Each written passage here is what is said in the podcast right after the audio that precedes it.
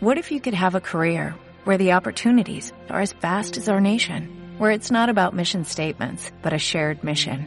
At U.S. Customs and Border Protection, we go beyond to protect more than borders, from ship to shore, air to ground, cities to local communities. CBP agents and officers are keeping people safe. Join U.S. Customs and Border Protection and go beyond for something far greater than yourself. Learn more at cbp.gov/careers. Eduardo Ruiz Gili, en el único noticiario que deja que sus oídos le abran los ojos.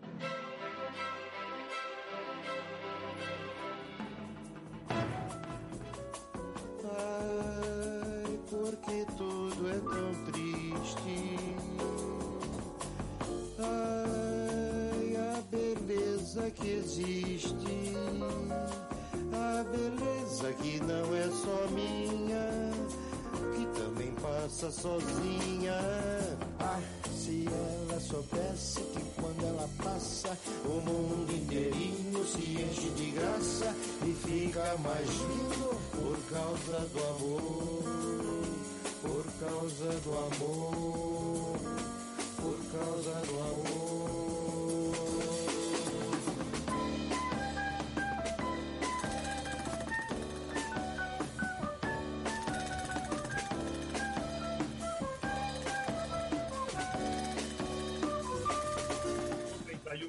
31 minutos, 3.31 hora del centro de México. Los saludos, soy Eduardo Ruiz Gili, aquí en Grupo Fórmula, radio, televisión, internet y redes sociales. En la Ciudad de México me acompañan Liliana Alvarado, Hola, bonita tarde a todas y todos. Hugo Páez, Hola, ¿qué tal a todos? Mucho gusto estar con ustedes. Álvaro Rattinger, ¿Cómo están todos? Buenas tardes. y allá en el Edén. Bueno, ellos creen que es el Edén. En Villahermosa, Tabasco, Ramsés Pech. Una villa y hermosa ciudad. Buenas tardes. Buenas tardes a todos. A ver, yo quiero hablar de un tema, porque mucha gente afirma que México se está militarizando a raíz de que el presidente le ha encargado más actividades a las Fuerzas Armadas.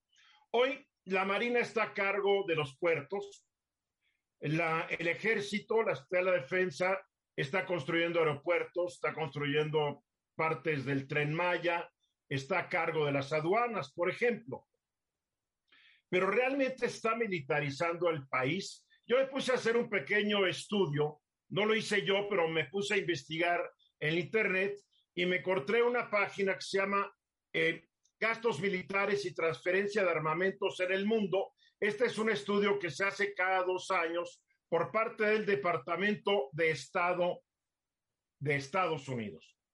En el, en el estudio de 1998 que realizó este, el, el- lo que es el Buró de Control de Armamentos de la Secretaría de Estado, pues se decía que México tenía un ejército de 250 mil elementos, todas las Fuerzas Armadas, 250 mil. Eh, en, ese, en ese entonces era el ejército, tenía la misma cantidad de efectivos que el de Japón, las Fuerzas Armadas, y México y Japón, por lo tanto, tenían eh, los ejércitos en la posición número 23 del mundo. Muy, muy, muy por debajo de China, Estados Unidos, Rusia, Corea del Norte, etcétera, etcétera. Pero después me puse a ver, a ver, ¿qué dice el, el más reciente de estos estudios? El que es el gastos militares, transferencia de armamentos en el mundo 2019, con datos de 2018. ¿Por qué utilizo este estudio? Porque analiza todo el mundo y los últimos datos son los de 2018. Hay países que no han emitido sus datos del 2019 o del 2020. Entonces, para poder medir parejito, 2018. Entonces, de acuerdo a esto, eh, en el año 2018, México ya tenía el ejército número 18 más grande del mundo. Brincó del 23 al 18. Sin embargo, la cantidad de efectivos en las Fuerzas Armadas en 21 años creció ape- apenas por 13 mil para llegar a 263 mil. Eh, ¿Cómo se comparan los 263 mil efectivos de las Fuerzas Armadas mexicanas A ver, China tiene poco más de 2 millones, India 1.400.000, Estados Unidos 1.370.000, Corea del Norte 1.160.000, Rusia 937.000, Pakistán 731.000, Corea del Sur 660.000, Vietnam 522.000, Irak 513.000, Myanmar igual 513.000. No olvidemos que ahí hay un golpe de Estado reciente en donde los militares gobiernan duro y a sangre. En Irán hay 506 mil efectivos militares, Turquía 453 mil, Egipto 443 mil, Colombia 433 mil, Indonesia 367 mil, Tailandia 344 mil y Brasil 338 mil. Bien, así están los países que tienen mucho más que México. Pero hizo un análisis por el número de habitantes en el país. México es el país en número de habitantes número 10 del mundo, pero por el número de efectivos militares es el 18. Por sus efectivos militares como porcentaje de la población, está en lugar 112, porque apenas el 0.2% de la población pertenece a las Fuerzas Armadas. Si lo consideramos por gastos militares per cápita, México está en el lugar número 100 entre 170 países porque dedica 58 dólares per cápita a sus gastos militares. Entonces, si lo vemos así, está muy distante que México llegue a ser lo que algunos dicen que ya es o que está en riesgo de ser un, un, Estado militarizado con que las Fuerzas Armadas manden en todos lados. A ver, ni en cantidad de efectivos, ni en presupuesto está en esos niveles. Los números hablan, los números determinan. Hugo Páez. Oye, Eduardo, creo que este, lo que tú dices es muy cierto. Al contrario, yo creo que este paso de los militares a las actividades civiles lo que está haciendo es desmilitarizar realmente la naturaleza de las Fuerzas Armadas, porque están adquiriendo unas tareas civiles. Sin embargo, sí se considera que se está militarizando en, la vida civil, sobre todo por este paso de eh, hacer funcionarios públicos, en actividades de funcionarios públicos civiles a, sectores eh, de militares muy importantes. Este, también eh, es muy difícil para un ejército, y vaya, yo lo, yo lo he visto en varios estudios, no nada más para los ejércitos, sino para las policías, el tratar de reclutar gente, porque normalmente al ejército le, le, cuesta mucho trabajo por el adiestramiento, por un lado. Por otro lado, la expectativa de la gente cuando se viene, por ejemplo, de provincia a la Ciudad de México o se van a bases donde quieren conseguir trabajo, el primer trabajo es meterse de soldados, pero es un trabajo como de paso, ¿no? O de policía. Eh, exacto, de policías, pero es un trabajo como de paso. Eso, eso hay, le, le, da mucha movilidad. Y yo creo que este, no se trata posiblemente del número de militares, sino más bien de las actividades que en la función pública ejerzan las Fuerzas Armadas. Y creo que bien. ahí sí México está avanzando. Si no crees por el número de militares, ve, ve, las, ve los videos de algunos países altamente militarizados, ¿Sí?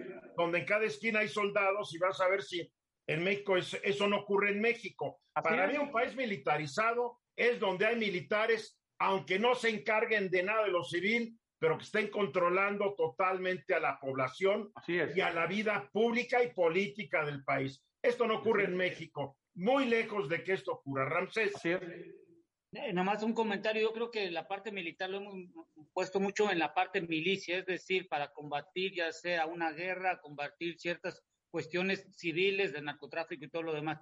Pero que no hay que olvidar que muchos de otros países han utilizado la parte militar para desarrollar investigación y esta investigación ha dado a pie a muchas tecnologías que son usadas. El problema es en qué se está utilizando el servicio militar, porque no todos van a la milicia, no todos van al frente de batalla. Algunos llegan a carreras militares de enfermería, de ingeniería, mecánica y un montón de cosas que tienen claro, la en, a ver, en México el único frente de batalla es la lucha contra el narcotráfico y la delincuencia organizada. Pero México no está en guerra con nadie, más que problemas internos. Álvaro. Mira, a mí, eh, primero darle un poco la razón a, a, a, Hugo en el sentido en el que el, el, ejército es un gran empleador en México. Si, si te das cuenta, estos 200 mil efectivos que tiene México. 263 mil. Estos 263. Oye, ¿cómo se te olvidan las cosas? Sí, va, sí, este long COVID está bravo. Estos 263 mil, si los comparas eh, con el número de empleados en Pemex, ¿no? Por ejemplo, en, en 2020 se hablaba de 123 mil empleados, más o menos, poco como una dimensión para los que nos están escuchando, es dos veces eh, la cantidad de empleados, si quieres ver a los militares como empleados, es decir, que reciben los recursos a partir de, de la Sedena, pero yo creo que también lo que yo Ahora, déjame interrumpirte ahí. ¿Qué pasaría si Pemex tuviera que contratar personal para vigilar todas sus instalaciones porque hoy lo vigila el ejército o la marina, no sé cuál de las dos. Exactamente, al ejército. Exactamente, y eso es lo interesante, justamente, que cuando tú ves que los roles del ejército tienen que ver con cuidar justamente Pemex, me ganaste el comentario, resultaría que seguramente Pemex tendría alrededor de 160 mil empleados y el ejército tendría 200, 180, por ejemplo. Pero cierro con, con este comentario. Aquí yo creo que es un tema de percepción, Eduardo y, muchas veces tú lo sabes, la percepción se convierte en una realidad. Entonces, pues, lo que hay que hacer es un poco informarse y tener las cosas en su correcta perspectiva, ¿no? Por eso los números hablan siempre y por eso quise hacerlo, porque alguien otro día en una en una en un, en un video es que quieren militarizar el país. Dije, ¿quieren o no quieren? Vamos a ver los números. Y yo siempre trato de basarme en números porque son los hechos y ante los hechos no hay opinión que valga. En fin, vamos a los mensajes y regresamos. Te quedaste sin hablar, Liliana.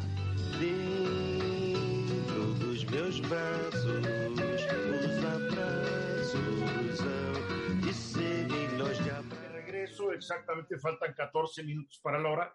10 personas, 10 personas han sido acusadas por la Fiscalía General de Justicia de la Ciudad de México de haber cometido diversos delitos que provocaron la caída de la línea 12 del metro.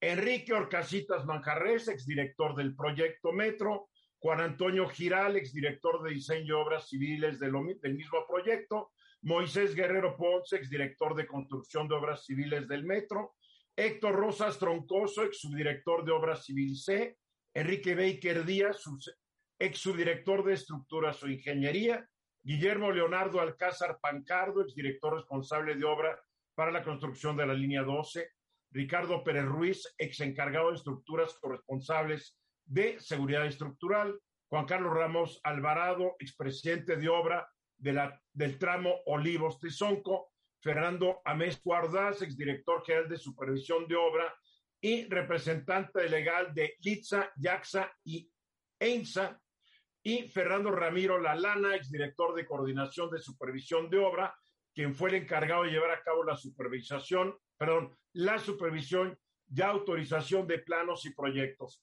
Esta es la lista tal como aparece en diferentes diarios de la Ciudad de México, entre ellos el economista, el financiero, etcétera, etcétera. A ver, mi querido Hugo, ¿esto es lo que debe ocurrir? Pues mira, Eduardo, creo que este, le ha salido barato a la cuarta transformación esta tragedia, donde pues 26 muertos eh, ocurrieron en este tramo de la línea 12, más de 80 heridos hasta la fecha, que se han mantenido todavía en ese estatus, y creo que este, quien sale hasta el momento intacta, sobre todo en, esta, en el estatus donde está la investigación en estos momentos de, este, Ernestina Godoy, que es la fiscal de la Ciudad de México, eh, pues el, único que puede estar metido en problemas, no en este momento, pero sí a futuro, es Marcelo Ebrard Casabón. ¿Por qué lo digo, Eduardo? Este, bueno, los 10 funcionarios son de Marcelo Ebrard Casabón. Eh, prácticamente este, la administración de eh, Miguel Mancera pues no tuvo grandes implicaciones, según lo que está diciendo la Fiscalía, ni tampoco lo que va de la administración de Claudia Sheinbaum, a pesar de que en el 2017, bueno, un grupo de vecinos ya habían en el sismo, cuando ocurrió este sismo fuerte, habían este, denunciado que sí se movía más y demás. Entonces, por ahí acusaron de falta de mantenimiento en ese punto. Pero a, ver, el aspecto, a ver, el aspecto político, creo que sobre el aspecto político hoy se pronunció el presidente López Obrador, ¿no? ¿Perdón? sobre lo que es el aspecto político, hoy se pronunció al respecto el presidente. Sí, sí, sí, sí, el, el, el presidente, e, e, es, es lo que iba Eduardo. ¿Qué dijo? El presidente, es, el presidente dijo que estaban esperando, digamos, sus adversarios, que Claudia Sheinbaum llevara a juicio a Marcelo Ebrard en la línea 12 y dijo, se van a quedar esperando. Yo creo que eh, no deja de ser una declaración imprudente desde el punto de vista técnico y desde el punto de vista jurídico. ¿En qué sentido? Por eso te pregunté que fue una declaración política, querido. Por, totalmente. Ah, bueno, totalmente yo no pregunté si era técnica o jurídica. Totalmente política, pero además creo que también aquí lleva un mensaje que posiblemente sea involuntario, donde dice, es que lo está tomando la Fiscalía de Claudia Sheinbaum y a ella le está tocando. En realidad, eh, Claudia, lo que se ha dedicado también desde que inició esta investigación es a tratar de eh, dar la imagen de autonomía total de la Fiscalía de Ernestina Godoy. Entonces, en ese sentido, este, pues sí pareciera, por ejemplo, él dice, lo que querían hacer, lo que querían ver es que Claudia, como lo está poniendo como, como precandidata a la presidencia de la República, se le echara encima a Marcelo y se lo quitara del camino. Esta, esta es la reflexión. En ese sentido, eh, bueno, eh, creo que el presidente pues sí está sobrepolitizando el tema, donde la verdad es que no, no hacía falta, ¿no? Porque lo que está diciendo. Bueno, el presidente va a politizar todo. Digo, por supuesto que está politizando. Son politicón. A ver, Liliana. No, yo creo que a nadie nos sorprende eh, pues estos 10 nombres, es decir, que dentro de estos 10 nombres no esté eh, involucrado eh, Marcelo Ebrar. Y bueno, pues así como que muy desde afuera, pues sí, sí me parece que, que, pues que el presidente también, este, pues como tú dices, Hugo, este, se manifiesta de manera incorrecta sobre esto, ¿no? O sea, en realidad sería eh, un tema totalmente legal que debe llevar la fiscalía, en donde no se tiene que ser ni juez ni parte, ni opinar sobre este si todos tenemos derecho a opinar. No, ahora, ahora resulta que ahora resulta que tú sí tienes, Hugo sí tiene y el presidente no tiene. No, no, eh, eh, claro que tiene derecho a opinar el presidente, pero te da la idea. Eh, que no estés de acuerdo con eso es otra cosa. No, no, sí estoy de acuerdo. Solamente creo que te da la idea que, que se politizan las cosas cuando él comenta tal como lo dice Hugo sobre el tema. En México y más un asunto como la línea 12. A ver, yo creo que es muy importante señalar algo. Una cosa es quienes tienen una responsabilidad en la obra que es directamente eh, penalmente imputable.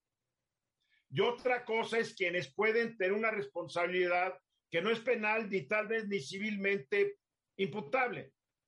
Yo creo que siempre tenemos que tener esas cosas. Ha habido gobernadores, etcétera, que dicen, yo nunca firmé un papel cuando se arma un escándalo. Y desafortunadamente, como no firmaron nada, pues no pasa nada. yo creo que las leyes las leyes en México todavía son muy laxas a veces para determinar quién es responsable jurídicamente cuando algo falla. Pero Creo que hay algo bien importante, Eduardo. ¿eh? están diseñadas las leyes para eso. ¿Mande? Aquí hay algo bien importante. Les están, les están imputando homicidio culposo y, y, sobre todo a Enrique Orcasitas. En este sentido, hay que, hay que ver también en qué momento de la investigación está. ¿Qué pasa si, eh, hubo 26 muertos, ¿eh? ¿Qué pasa si este, Enrique Orcasitas realmente es declarado culpable o, ve, ve que para allá van las, la situación? Él por, por homicidio culposo también te puedes ir a la cárcel muchos años, ¿eh? ¿eh? Sí, por supuesto, te puedes ir 20 años a la cárcel. Y él puede, aquí, aquí también, aquí, aquí lo que podría ser la consecuencia política es que él podría hablar o podría decir o otros funcionarios que estén implicados en el mismo, en el mismo homicidio que él podría vamos a ver a hablar, ¿no? O sea, vamos, a ver. eso ya es especulación, pero es probable. Francés. Bueno, basándonos en los hechos que es, todo tiene que tener, eh, hay que eh, comprobar que realmente fueron culpables, todavía falta demostrarlo. Y esto va a llevar un juicio de largo plazo. La pregunta aquí es, ¿cuántos de estos van a estar en forma imputable desde el punto de vista de la operación que tuvieron que hacer en, en lo del, lo del del problema que se tuvo de los pernos y cuánto es de la parte jurídica. Y cada uno de estos va a tener por separado un juicio individual dependiendo de la responsabilidad que tuvo. La pregunta, son son 10 son diez individuos que están señalando imagínate quién va a tener cada uno de ellos el recurso del tiempo que vaya a durar el juicio. Álvaro. Mira, a mí me parece que se pierde de vista que el objetivo es buscar justicia y se vuelve un tema totalmente mediático y político, como es natural. La verdad es que esto sucedería en cualquier parte del mundo y eso le resta un poco credibilidad a todo el proceso, pero por lo menos que haya indicios de algún avance, este, tengo que darle el beneficio de la duda, Eduardo. Para concluir, Hugo. Creo que la preocupación del presidente López Obrador, y hoy la manifestó en la mañana, es que ninguno de sus funcionarios, y menos los que pueden ser presidenciables, esté tocado por algún tipo de duda. Y creo que aquí Marcelo Ebrard eh, cometió también un error. Dice, bueno, yo como jefe de gobierno, pues no tendría que andar supervisando los pernos, ¿verdad?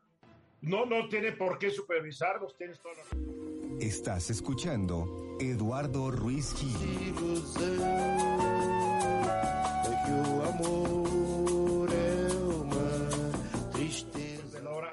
Greenpeace, esta gran organización gubernamental internacional que busca cómo proteger al ambiente, que busca cómo detener organizaciones públicas y privadas que están contaminando nuestro planeta, ha logrado algo muy importante, una suspensión definitiva contra la política ambiental del gobierno del presidente Andrés Manuel López Obrador.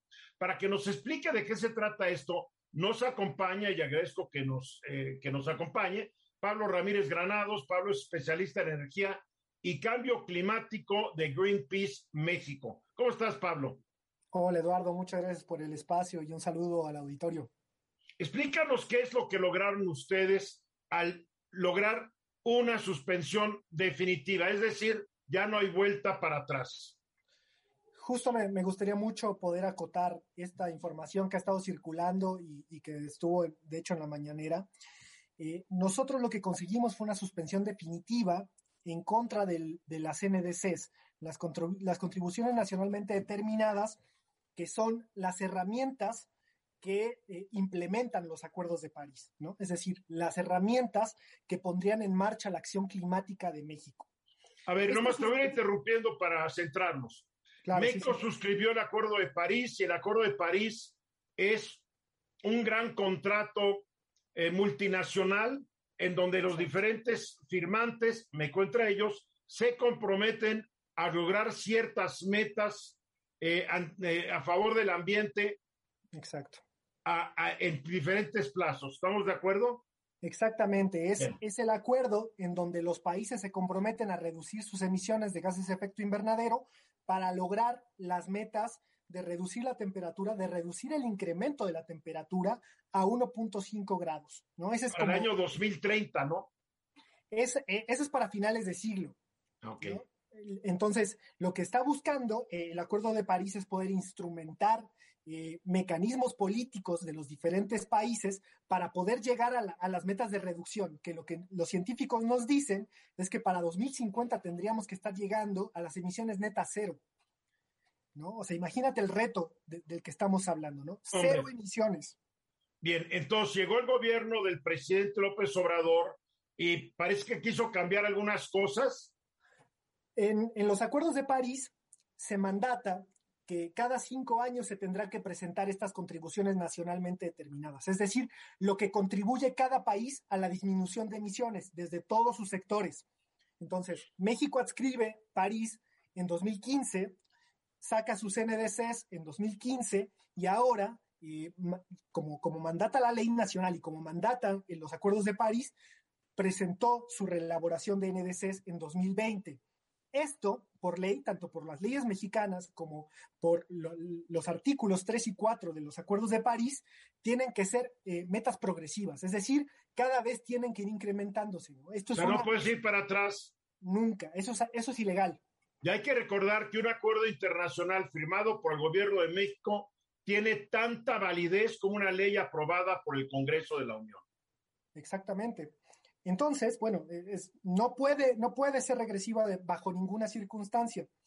Eh, y la, el NDC que se presenta en 2020 tiene, eh, cabe aclarar, nuestro NDC está presenta las metas en un, eh, porcentualmente. Es decir, nosotros, México se compromete a reducir el 22% de las emisiones de gases de efecto invernadero a 2030. 22%. Entonces, lo que pasa en este, en este nuevo NDC de 2020 es que se sigue presentando sin mayor ambición ese 22%, pero lo que sí ocurre es que se modifica la línea base, es decir, el cálculo de, emisiones con el cual eh, se calcula ese 22%, ¿no? Es, es 22% respecto a la línea base. Entonces, para 2015 teníamos una línea base, se relabora esa línea base y entonces ahora dicen que estamos emitiendo más, y entonces lo que significa es que ese 22% pues, resulta variable.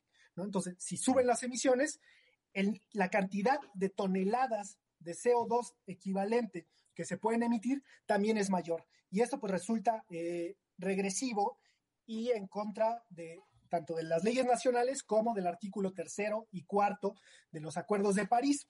¿no? Entonces, pues definitivamente esto no puede ocurrir. México es un país altamente vulnerable al cambio climático. México es un país que está en el número 12 de emisiones globales, ¿no? O sea, no es algo menor.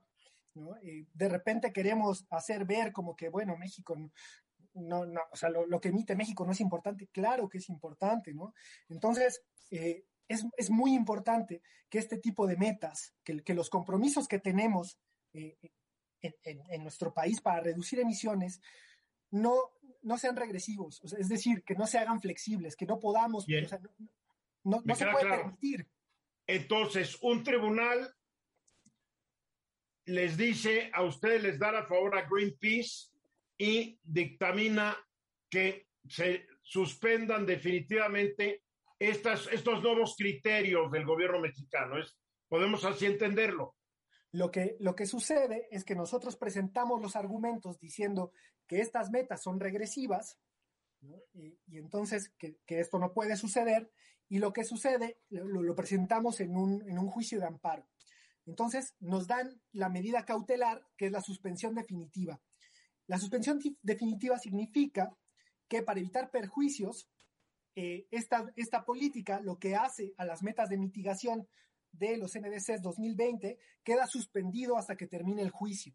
eso es muy importante aclarar. Esto solamente es una medida cautelar y habrá una sentencia.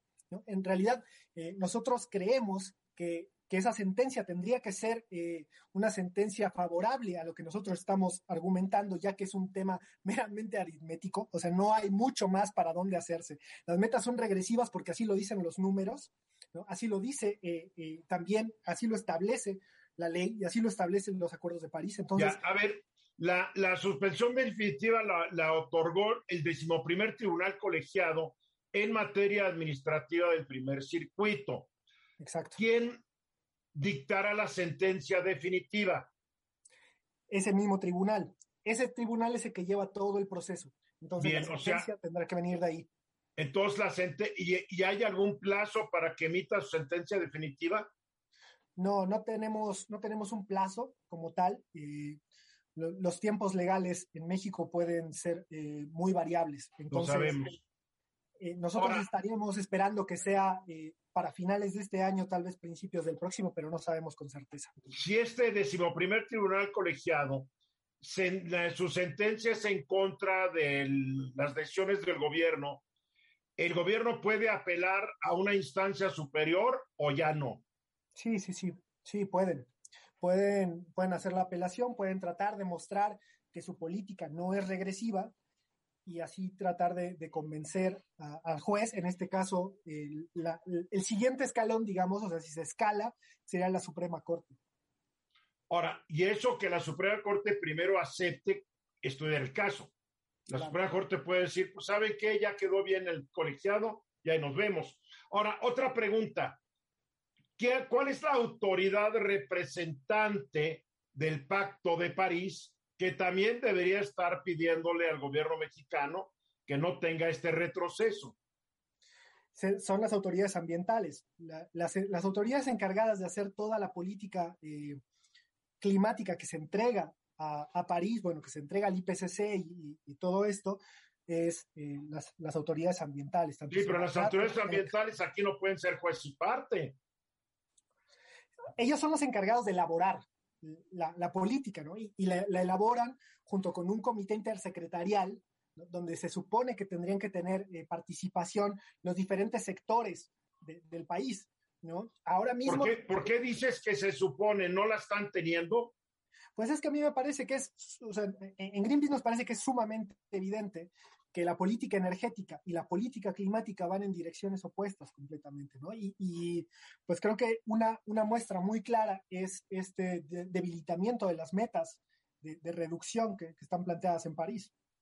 Claro, y nos quieren convencer de que hay una, de que hay una vocación ambientalista diciéndonos que, que cada vez va a haber más energía eléctrica producida por hidroeléctricas, nada más que empieza a construirlas, ¿no? A ver cuándo acaban para que sea la fuente principal de energía eléctrica en este país. El hecho es de que son las plantas que, que queman combustóleo y que queman carbón las que están ahorita siendo las privilegiadas, si no me equivoco. Sí, o sea, la, la política energética de esta administración es claramente fósil, desde, desde... Qué feo soy yo. Desde el inicio, ¿no? O sea, lo que, lo que ha planteado la administración López Obradorista es incrementar la producción, incrementar la capacidad de refinamiento, y entonces, como tenemos muchísimos residuos de ese proceso de refinación, pues están buscando darle salida y la única, la única forma es poder quemarlo a través de las termoeléctricas. vaya, que es una vaya que es una política fósil como la de los 30 y los 40. Muy bien, pues Juan Pablo, mil gracias por explicarnos y síganle adelante. Eh, Greenpeace es una gran organización, qué bueno que estás ahí trabajando. Te agradezco mucho el espacio, Eduardo. Un saludo. Suerte. Pablo Ramírez Granados es el especialista en energía y cambio climático en Greenpeace México. Y no nos engañemos, en este gobierno no hay una gran vocación ambientalista.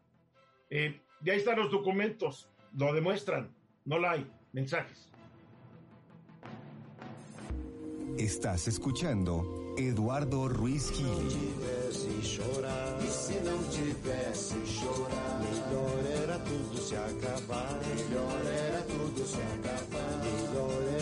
Exactamente 17 minutos después de la hora. Todo el mundo habla sobre la reforma eléctrica y todo el mundo opina como si supiera. Pero la industria eléctrica, al igual que la petrolera y tantas otras, es una industria muy complicada, es muy compleja. A mucha gente le cuesta trabajo entender que hay, hay países donde una empresa produce la electricidad y hay otra empresa que la distribuye. En México nos cuesta mucho trabajo porque durante décadas, pues en el país era la Comisión Federal de Electricidad haciendo lo mismo y en la Ciudad de México durante muchos años fue la Compañía de Luz y Fuerza del Centro. se hacía de todo, todo, todo. Sin embargo, eh, la reforma de 2013 buscaba cambiar esto y modernizar el sector, eh, algo que obviamente no le parece a los que hoy están en el poder y quieren regresar a lo que era el esquema de, pues, de monopolios o jugadores dominantes, etcétera, etcétera. A ver, Ramsés, ¿Cuál es la diferencia entre uno y otro? ¿Y, dónde entra la Comisión Federal de Electricidad? ¿Dónde entran los particulares? Yo creo que la mayoría de la gente no tiene la menor idea. Y el presidente, con mucha inteligencia, aprovecha que somos bastante ignorantes al respecto y nos dice el Estado que es bueno siempre les va a dar las cosas a mejor precio que los particulares que son malos. Nada más que yo todavía ya tengo la edad para ver que las empresas propiedad del gobierno nunca han dado una. Siempre han sido altamente ineficientes y caras. Explícanos cómo va la cosa. Bueno, como bien comentas, esta figura que se crearon fueron dos mercados que lo vamos a llamar del lado izquierdo el generador y el lado derecho el suministrador de mi mano. El generador es el que produce, por así decirlo, la electricidad de una planta de diferentes tecnologías que se tienen hoy en día en nuestro país. En México, el 45% es generado por la Comisión Federal de Electricidad y el 55% por privados, pero aquí empieza la distornancia en el mercado. Del otro lado está la parte de, la, de la comercialización y quienes suministran la electricidad. Y estas son empresas que ponen sus medidores o llevan la electricidad al usuario final. ¿Qué es lo que sucede? El usuario final es el que paga finalmente todos los costos desde la generación, transmisión y distribución hasta su uso. La Comisión Federal de Electricidad tiene el 45% de la generación, pero cuando yo reviso los datos que tienen contratados con las, empresas que se llaman PIEs, que son productores independientes de energía, y los contratos de largo plazo que han dicho las subastas, resulta ser que la Comisión Federal de Electricidad tiene el control del 76% del total de energía que se puede comercializar. No el mercado de, de, la electricidad, no es la generación, es cómo lo comercializas y a quién se lo vendes, porque al final de cuentas el que paga es el usuario final. a ver, entonces, de los usuarios finales, ¿cuántos tiene la CFE y cuántos tiene los privados? La CFE tiene hoy en día 45 millones de usuarios, los privados tienen alrededor de 1.1 millones de usuarios y la Comisión Federal de Electricidad tiene el 97.45% de usuarios finales. Entonces, ¿para privados... qué quieren cambiar la cosa si tiene el grueso del mercado? Ah, bueno, ahí está. Y cuando yo empiezo a evaluar cuánto es el dinero, y ya le ponemos dinero de todo esto, el mercado es de 700 a 800 mil millones de pesos la comercialización de la electricidad. Y resulta ser que la Comisión Federal de Electricidad tiene el 80% de todo el universo del dinero de este mercado. Y ¿Por qué entonces quieren darle la torre a los privados? Porque nos dicen que los privados están quedando con el mercado. Los dos datos que me acabas de dar indican todo lo contrario.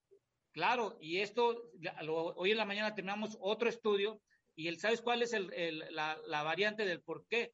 Resulta ser que los contratos que han llamado que leoninos, que son de las pequeñas, de las, las, las PIE, que son los productores independientes de energía, solo hay 30 contratos, pero esos 30 contratos les dan casi el 31% de la electricidad para que pueda comercializar la CFE.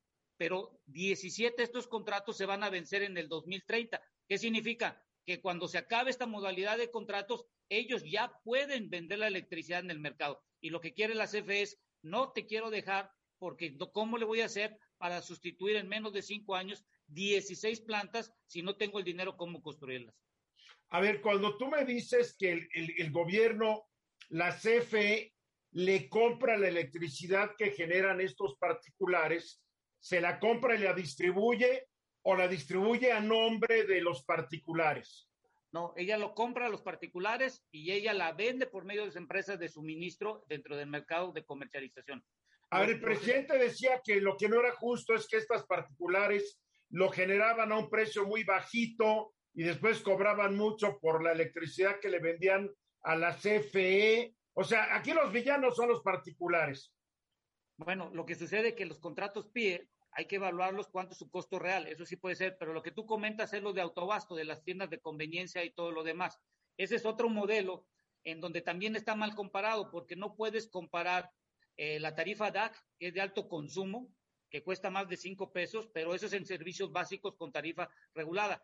Yo quisiera ver que una, eh, las tiendas de conveniencia que todos conocemos van a tener, van a reducir la utilización de refrigeradores que tienen 220, 440 y van a contratarse tarifa de servicio y van a estar pagando tarifa DAC. Eso es imposible. Bueno, ya hace unos días el presidente López Obrador afirmó en una conferencia de prensa que no era justo que estas empresas, Oxxo y todas, pagaran tan poquito y los mexicanos pagáramos cinco pesos con 20 centavos el kilowatt o algo así, pero estos 5.20 no lo pagan los que tienen una mansión gigantesca y consumen energía eléctrica a lo bestia, ¿o me equivoco? Sí, son 234 mil usuarios que están sobre tarifa DAC, de acuerdo a datos del mes de junio, que representa el 0.4% del total de usuarios que se tienen. O sea que el presidente está usando el dato del 0.4% de los usuarios para convencernos de que todos pagan eso. Exacto, y, y hay, ah, que, pues no. Hay que dejar algo bien claro. La Comisión Federal de Electricidad tiene el 45% de la generación, pero tiene el 76% del control de la comercialización y tiene el 80% del total de las ventas de la electricidad en este país. A ver, entonces, ¿por qué quieren cambiar el modelo? No entiendo ya nada. Bueno, esa es la pregunta. ¿Por qué? Porque, los, porque lo que quieren hacer es que la Comisión Federal de Electricidad se van a vencer contratos que tienen con las PIE, con los productores independientes, y no tienen el dinero suficiente para construir en menos de cinco años estas 17 plantas que están por vencerse su permiso. O sea que les quiere quitar a estos sus plantas para tenerlas en cuenta de las 17. Más o menos es lo que hay que ver cuál va a ser. Lo que dijo Bartlett, que además se las van a quitar y no los van a indemnizar. Bueno, eso es lo que hay que ver si las pieles les conviene, porque hay que ver que muchas de esas 18 que, que restan, 12, 10, 13 que restan, pues tienen contratos hasta el año 2040. O sea que menudo lío legal se va a meter el gobierno de México y la CFE. Exacto. Y ahorita lo que hay que preguntarnos es, como la pregunta es, ¿para qué cambiar la constitución si te puedes sentar en una tabla, una mesa de cuatro por cuatro y puedes solucionar cada uno de los puntos? Yo, como que falta este afán de diálogo y negociación, ¿no? Sí, y sobre todo este, entender que, como tú dices, los números son hechos y los hechos es que CFE tiene el control del mercado. Muy bien, ya le entendí un poco más, espero que Álvaro, Liliana y Hugo también. Estás escuchando Eduardo Ruiz Gili. porque você foi fraco assim, assim tão desalmado.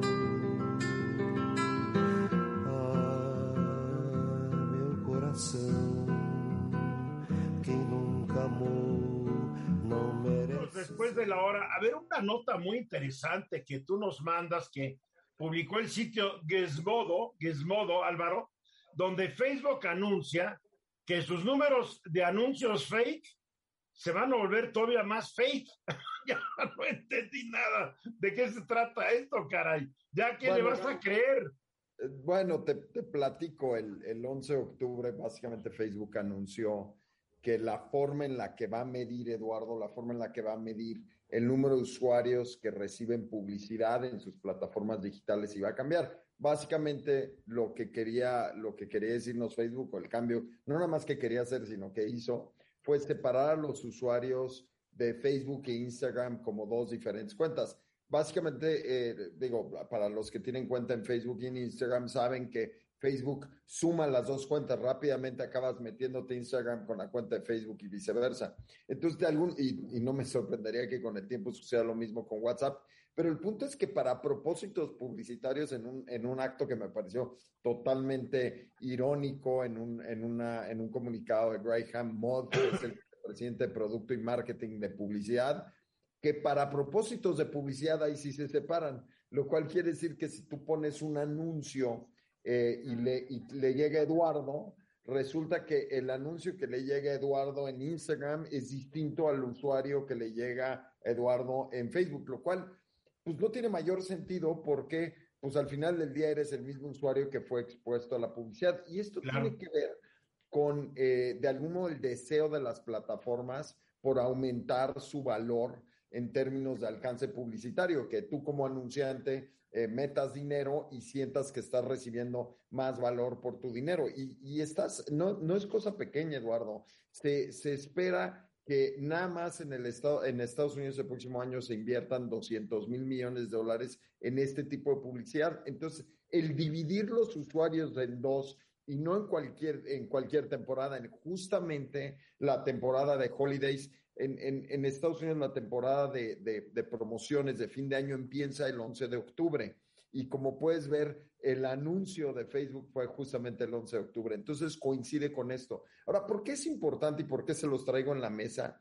Nada más el tema de fraudes digitales en publicidad, Eduardo, eh, se estima que para el 2023 llegue a 100 mil millones de dólares. ¿Qué son fraudes? ¿Qué son fraudes de publicidad digital?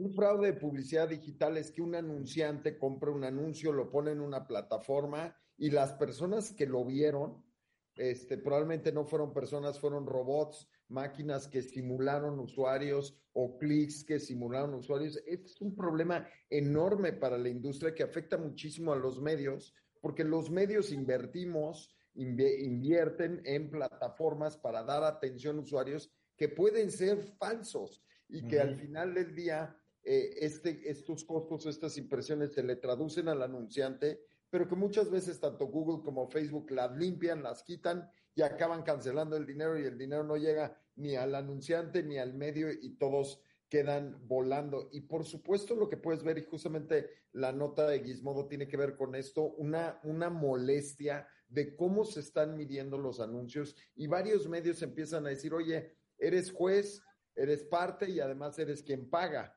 Entonces, esto tambalea una de las plataformas publicitarias eh, más grandes del mundo, que es, que es Facebook, que como tú sabes, se ha convertido en uno de los principales medios en términos de publicidad.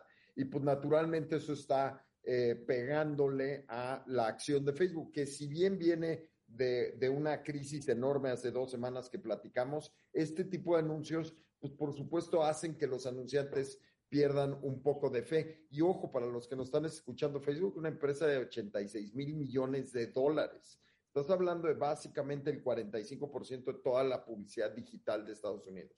O sea que Facebook es una tramposa. Bueno, por lo menos desde la perspectiva de Gizmodo y de varios medios, eh, así lo ven, porque dicen, oye. A ver, no, a ver, desde la perspectiva de alguien que se anuncia y quiere tener la mayor efectividad por su dinero.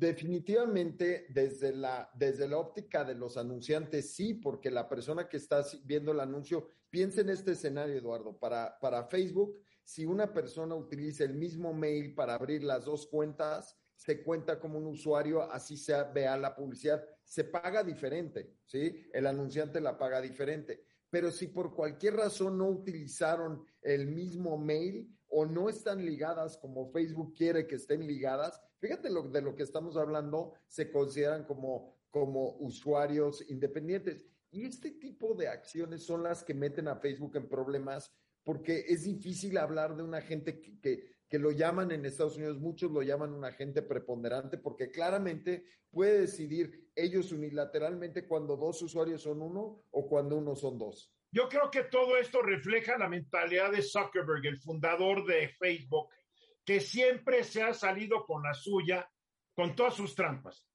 Zuckerberg se la robó a dos hermanos que estaban con él en Harvard. Se la robó Billy descaradamente y no le pasó nada.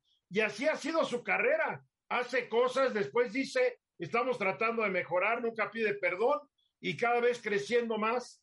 Yo creo que esto, todo esto refleja la mentalidad de alguien que cree que nadie nunca va a poder tocarlo. Yo, yo creo y coincido contigo que las cosas empiezan a complicar para la plataforma eh, de redes sociales porque, y no solamente para Facebook, en realidad esto es algo que estamos viendo que está pasando con Amazon, está pasando con Google, empieza a haber más escrutinio de parte de los Bien. gobiernos. Uh, Liliana. Solo para entender muy bien, que yo sé que eh, Álvaro domina el tema, pero algunos de nosotros no. O sea, la diferencia este, de cómo estaban las cosas antes del anuncio del 11 de octubre y después es que antes yo eh, compraba mi publicidad y en automático se entendía que esa publicidad que yo pagaba se iba a mostrar, eh, digamos, tanto en las cuentas de Instagram como Facebook de un mismo usuario. Y después lo que me dicen es, no, esto depende si ese usuario tiene como las cuentas unificadas y si no las tiene unificadas vas a tener eh, que pagar de manera independiente. ¿Es así, Álvaro?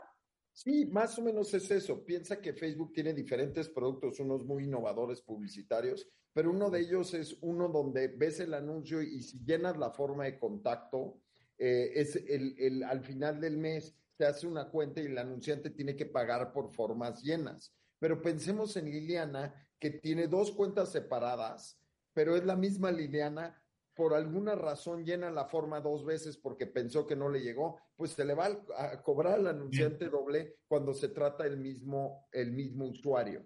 Ramsés. Bueno, yo creo que se está complicando mucho la base de datos para cualquier plataforma. La pregunta es, ¿qué otra plataforma en el mediano plazo pudiera sustituir ya sea Facebook o Twitter o todo lo que está hoy en día?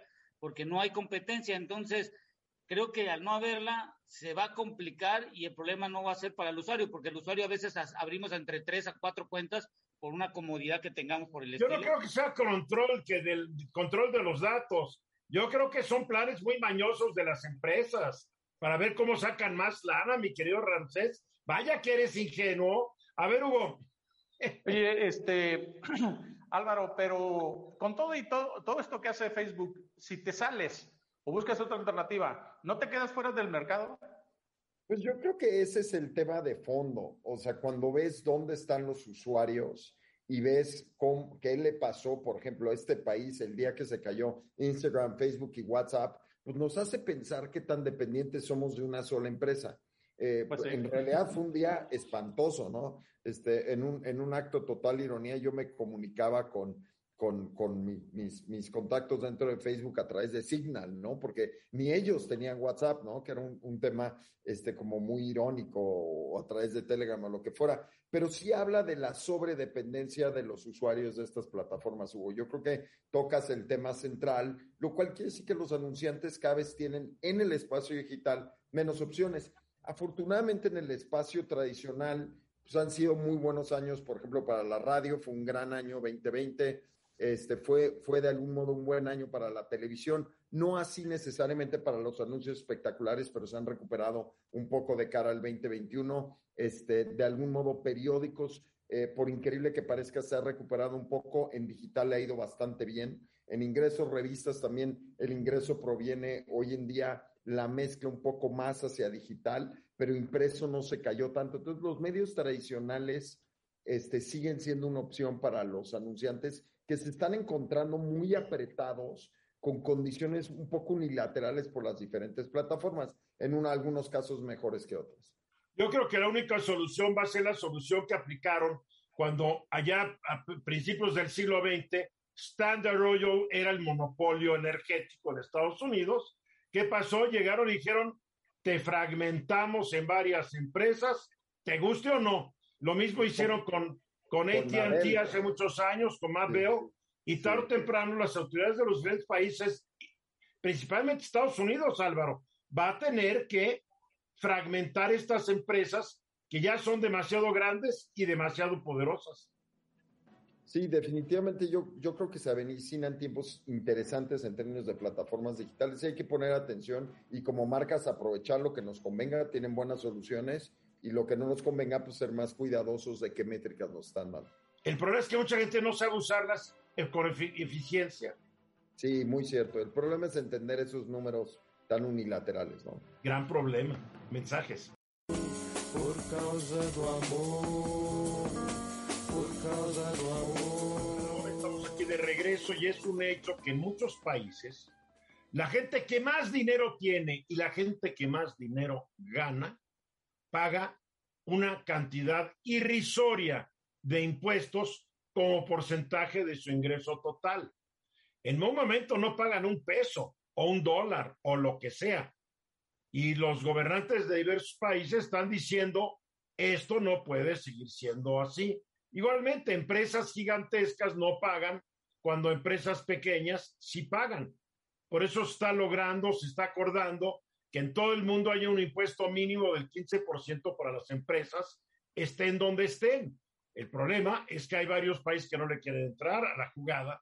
En Estados Unidos, el presidente Joe Biden está tratando de hacer una reforma a la ley fiscal, porque la más reciente que realizó el señor Donald Trump favoreció realmente y únicamente a los más ricos de su país, como siempre han sido las reformas fiscales del Partido Republicano. Pero vaya que la gente sonsa, sigue votando por republicanos, aunque les cobren los impuestos, porque siguen soñando estos votantes que un día ellos van a estar en esta clase privilegiada que no paga impuestos.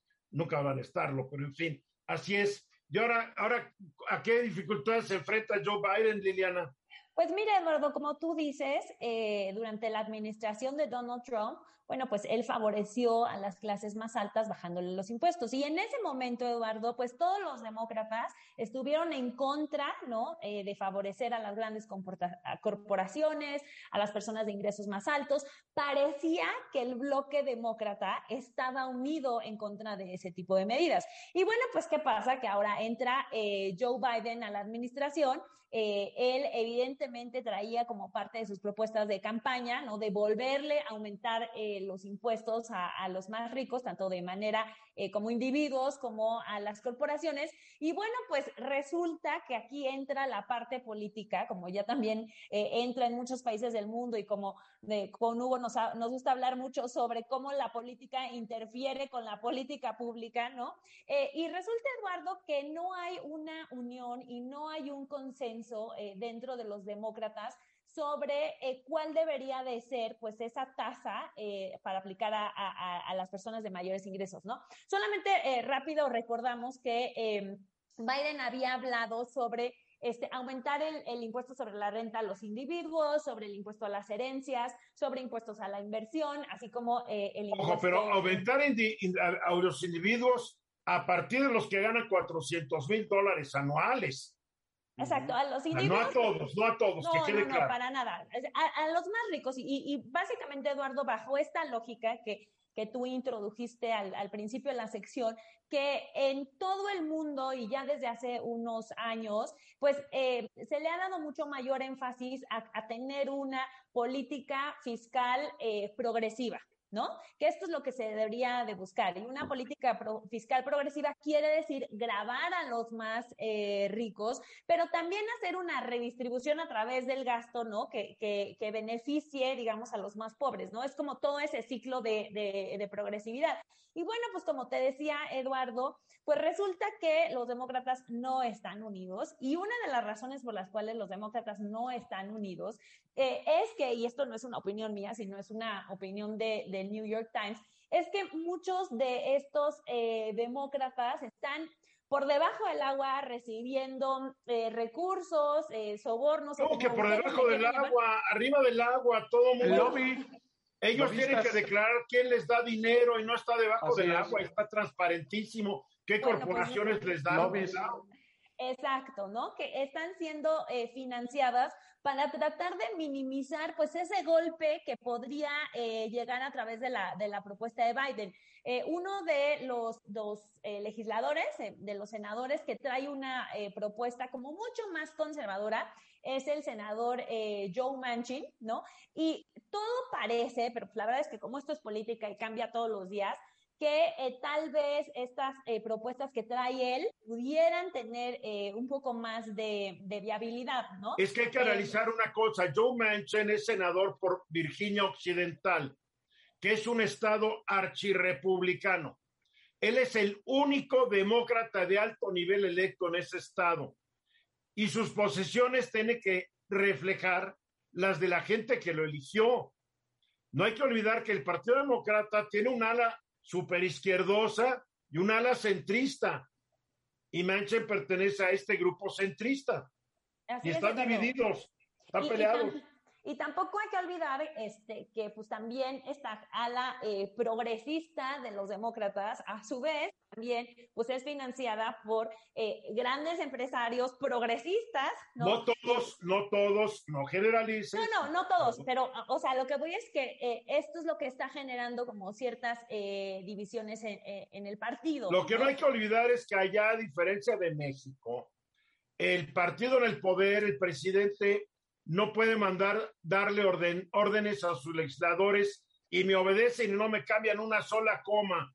Ahí los legisladores, senadores y representantes tienen una gran independencia porque ellos no tienen que pedir el permiso al partido para reelegirse, tienen que ganar elecciones, tienen que conseguir la lana para ganarla. Es otra mentalidad, ¿eh? Para que todo el mundo entienda, no es como en México. Totalmente, Eduardo. Y ahí pues eh, nos podemos remontar a esta serie que tal vez eh, muchos han visto de House of Cards, ¿no? Donde se tenía que ir como cabildeando con cada uno de los senadores, ¿no? Y los ponían en una listita como que, ok, este ya está de nuestro lado, palomita, este ya se nos volteó, este ya, y, como dices, ¿no? Y, y eso lo podemos eh, también ver ahorita, por ejemplo, en México, que se está discutiendo eh, la miscelánea fiscal y pues todo, cómo entra todo este eh, juego político, e incluso independientemente ya de las ideologías, desde lo que sean las preferencias de la población, por ejemplo, el Pew Research Institute dice que el 80% de la población norteamericana está en contra de que los ricos y las grandes compañías americanas no paguen pues la cantidad justa de impuestos. Y ahí van después y otra vez esta bola de lelos van y votan por los republicanos. ¿Quién los entiende? A ver, Álvaro. yo creo que esta, esta propuesta de hacer un, impuesto global que aplica a las empresas es, es el camino al final del día. No, no eres tú, no son las superorganizaciones mundiales, es, no es Estados Unidos, es ya muchísimos académicos que están hablando que es la única forma de algún modo de, de, lograr que los capitales no se muevan de un país a otro y que de algún modo la, la, riqueza se mueva en términos de propiedad intelectual y que no tenga beneficio un país sobre otro. Es de repente ridículo que una empresa opere, venda mil millones de dólares en un lugar, pero la marca está registrada en otro país, pero ahí pagan un IVA del 8% y todo. Esto naturalmente a la población empieza a molestar. Bien, nos tenemos que ir, pero son discusiones que están realizando todo el mundo, pero recuerden, un solo país que no le entre al 15% mínimo ya se echó a perder el asunto.